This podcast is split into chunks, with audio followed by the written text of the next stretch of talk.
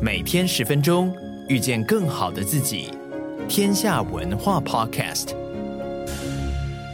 大家好，我是丁学文。新年就这样过去了啊，然后呃，二零二四年嘛，大家都知道是选举年，台湾也选出了一个新的总统、新政府。那美国呢，正如火如荼，今年年底也要选总统啊、所以我今天想跟大家谈的两则新闻呢，一个是川普如果就任，现在全世界有个川普恐慌啊、到底对全球的经济会有什么样的一个影响？那台湾的新政府在面对哦，二零二四年还是有很多不确定的这个情况之下哦，又应该有哪些好的财经政策或者是产业的准备哦？那因为我稍微有点感冒哦，所以声音有点哑，还请大家多多见谅。首先第一则新闻哦，二月十一号，英国的伦敦金融时报 FT 哦，Financial Times 跟美国密西根大学有一个哦合作的民调哦，那民调的报告显示哦，美国人认为前总统川普。其实是比较有能力处理经济的，就相对来说，他们比较不看好拜登哦。所以拜登，我们必须要说也很努力哦，不过还要加把劲哦，才能说服选民在十一月份的时候选举是不是把票投给他。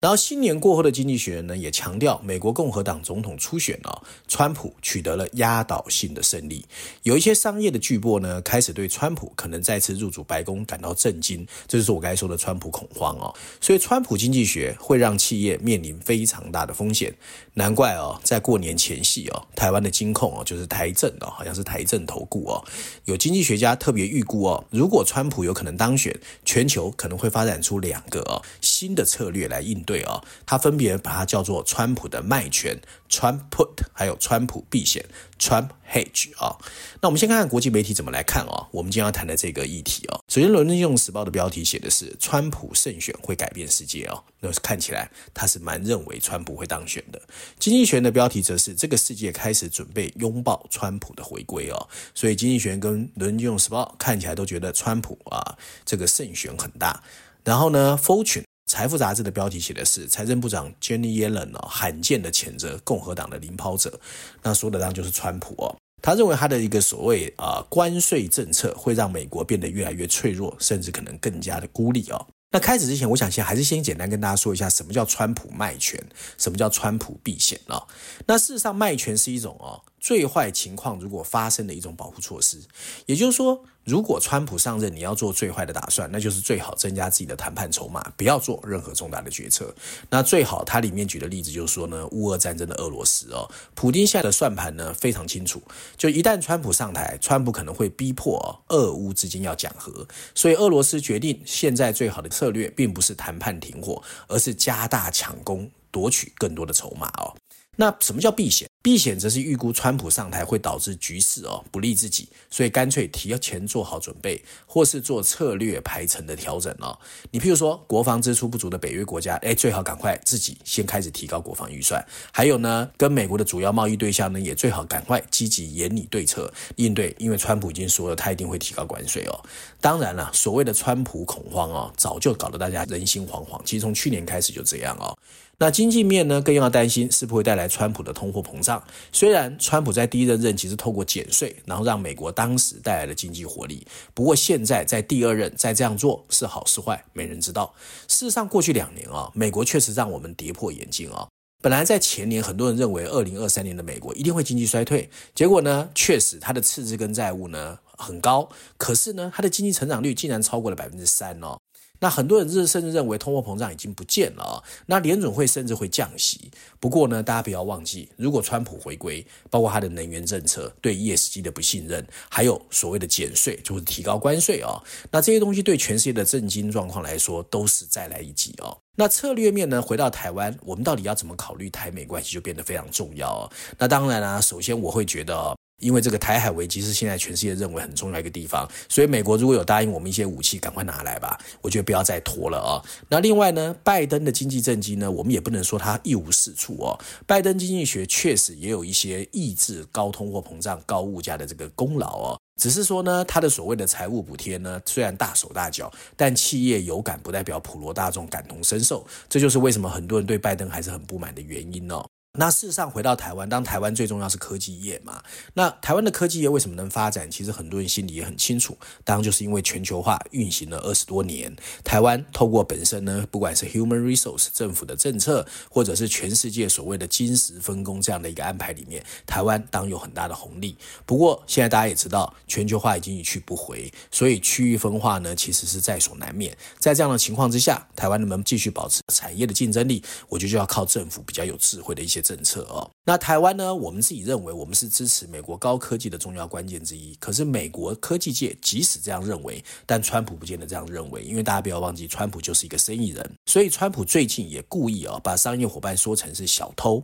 那对这个商业大地产来说呢，他做的所有事情都是为了把竞选的政见诉诸民粹。另一方面，当然是希望将来能够跟台湾政府在谈判的时候筹码更高哦。那这种民粹式的言语哦，我觉得在现阶段确实是有可能的哦。可是对台湾来说，当然就有压力了。甚至呢，台湾到底应该怎么应应哦？我觉得新政府既然已经准备上台，还有三四个月嘛，真的要好好想一想哦。那很多产业界人士哦，对专家或川普的说法，可能会认为说没关系啦，美国跟台湾的关系很好，不会发生什么重要的事情哦。那我们从半导体到下游的科技产业，其实跟美国关系那么密切，怎么可能一下子把我们踢走哦？不过大家不要忘记，台积电的创办人张忠谋曾经说过：“全球化已死哦。”那当然我们可以不用那么悲观，不过我们一定要知道，所谓全球化已死或者是区域分化，肯定对过去我们习以为常的这种全球化运作会有一些不一样的情况嘛。那台湾其实真的要去想的是，怎么避免孤立主义，还有产业国族主义，然后让台湾的科技业也变得越来越孤立哦。我觉得这个是比较重要的哦。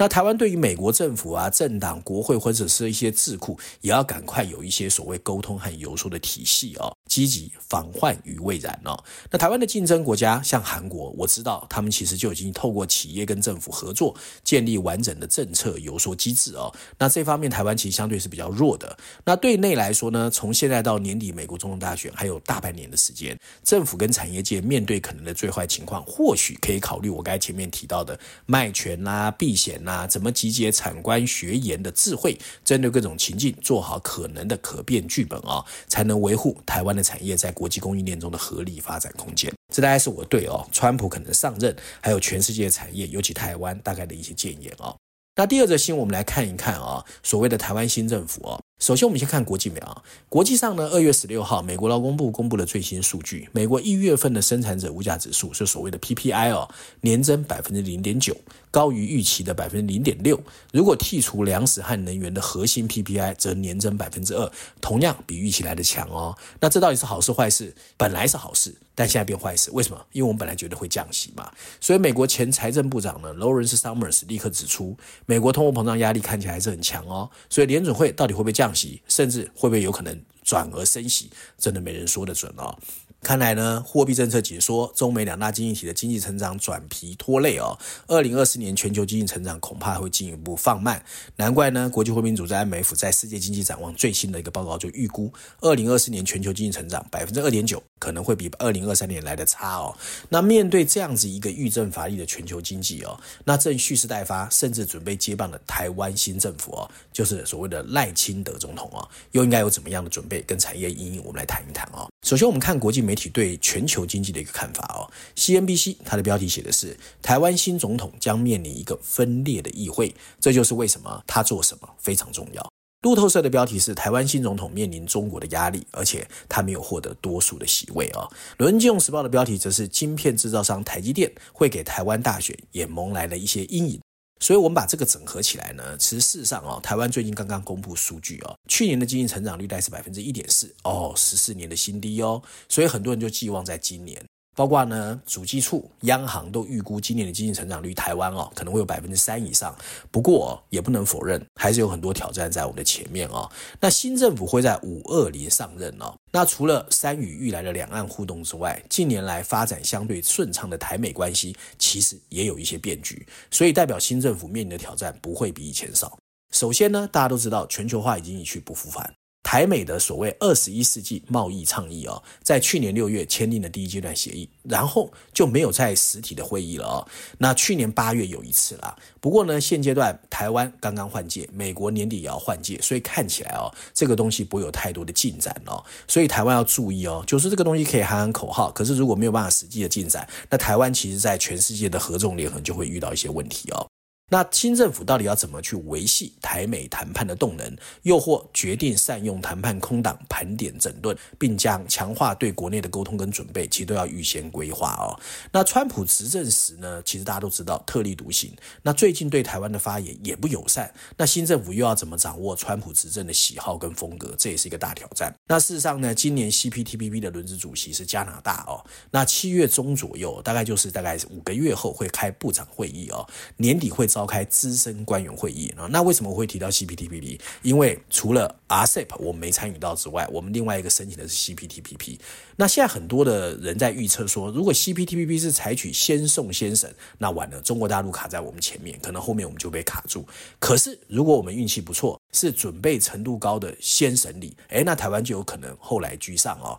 那不过呢，大家都知道台湾有政治敏感性，所以 C P T V 到底能期待多少？其实这也是一个问号哦。那还要注意的是呢，跟之前哦，包括马总统、蔡总统上任的时候，包括得票率跟国会都过半不一样。赖清德这次面临的是双少，就是得票率不到百分之五十，立法院席次没有过半，所以他的挑战可能比前几任总统都要来得强。那现在产业界更关心的是赖政府上任之后会怎么拼经济哦。那事实上呢，马蔡政府相比哦，赖政府上任之初，现在面临的国内外经济挑战有可能更大哦。产业界普遍预期，美国总统大选是今年最大的灰天鹅。美中贸易战如果升级，全球贸易战也可能升温。那东西两大经济体的对撞，包括去中化和去全球化，在过去八年已经为全球经济带来了深远的影响。那在今年，有可能这个情况会更扑朔迷离。那这样的情况之下，台湾当然必须要做准备，因为台湾的产业本来就是全球化的一部分哦。那过去八年呢，蔡政府施政是以美国路线优先，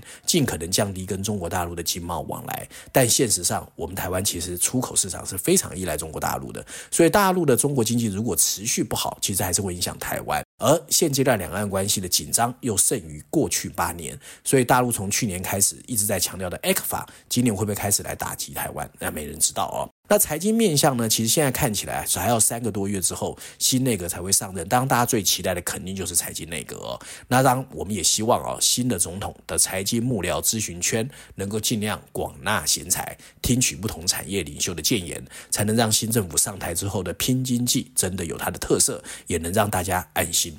那照案例呢，我今天还是推荐一下《经济学人》最新一期的封面故事哦。这次的封面故事呢，聚焦在一个蛮特殊的名词哦，叫民族保守主义哦。很多人可能听到不是太清楚，它其实就是偏右翼的极端主义，但是紧抱的保守主义哦。所以在封面设计上呢，《经济学人》让我们看见的是一顶川普最爱戴的红色的棒球帽。可是有趣的是，他把棒球帽拉得变得很高哦，上面绣上了很多不同的国家哦，包括匈牙利、意大利、法国、以色列、德国、波兰跟荷兰。为什么？因为呢，川普曾经喊过让美国更伟大，这些国家好像出现了很多的小川普啊。那上面两排黑色字体，大字写的是右翼走向狂野，小字写的则是请见见全球的反全球主义联盟啊。那不能否认啊，全球化确实曾经带来全球的经济繁荣，不过同时间呢。其实国跟国之间的内部的巨大贫富差距也越来越明显，所以很多的普罗大众对所谓的全球化是越来越不满的。这些不满就塑造成了今年所谓的一个抗议选举，